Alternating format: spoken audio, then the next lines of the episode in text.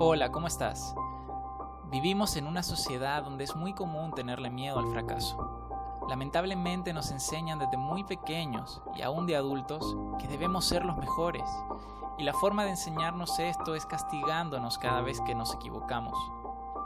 ¿Cuántas veces no te han castigado o regañado por fracasar en algo? ¿Cuántas veces un error costó más caro que el premio por un acierto?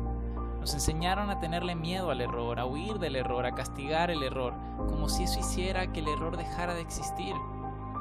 En vez de motivarnos por crecer y mejorar, nos infundieron un miedo que no nos permite experimentar y salir de la zona de confort, porque ahí es donde tenemos menos probabilidad de error. Y me pregunto, ¿quién aprendió a caminar sin caerse? ¿Quién aprendió un nuevo idioma sin equivocarse? ¿Quién nunca fue rechazado? ¿Quién hizo un cambio en el mundo sin lanzarse? ¿Quién en toda la historia hizo algo sin haber fallado alguna vez? Personas a las que todo el mundo reconoce por lo que han logrado cometieron errores. Solo tienes que tomar a Michael Jordan como ejemplo.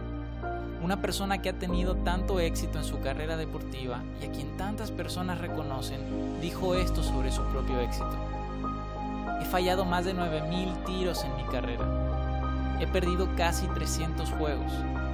26 veces han confiado en mí para tomar el tiro que ganaba el juego y lo he fallado.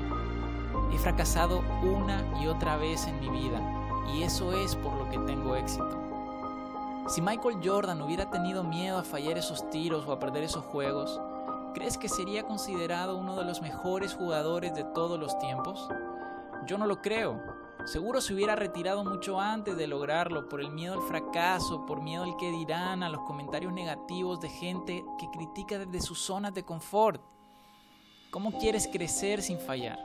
Ya lo dice el refrán, la práctica hace al maestro, porque la práctica nos afina, nos permite interiorizar algo que estamos aprendiendo. No vas a aprender algo nuevo o destacar en algo la primera vez que lo hagas. La experiencia no es solamente acumulación de aciertos, sino también de errores.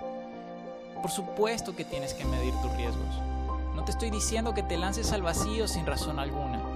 Solo te estoy diciendo que es casi imposible llegar desde donde estás hasta donde quieres llegar sin tener aciertos y fracasos en el camino. El fracaso es parte del camino, acepta el camino. Porque si no lo aceptas y si no te permites fallar de vez en cuando, nunca llegarás a donde quieres llegar. Tú mismo te limitarás por miedo a fallar. Y algo muy importante que quiero destacar es que el error debe tener un fin positivo.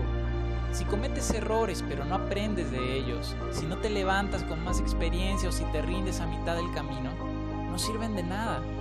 Si quieres vivir una vida con el mínimo de fracaso, muy probablemente sea una vida donde estarás estancado. Sin fracaso no hay avance, no hay aprendizaje, no hay evolución. O aprendes a sacarle jugo a cada error o te quedarás sin jugo en la vida. La pregunta es, ¿estás dispuesto a vencer tus miedos, a salir de tu zona de confort y aprender del error?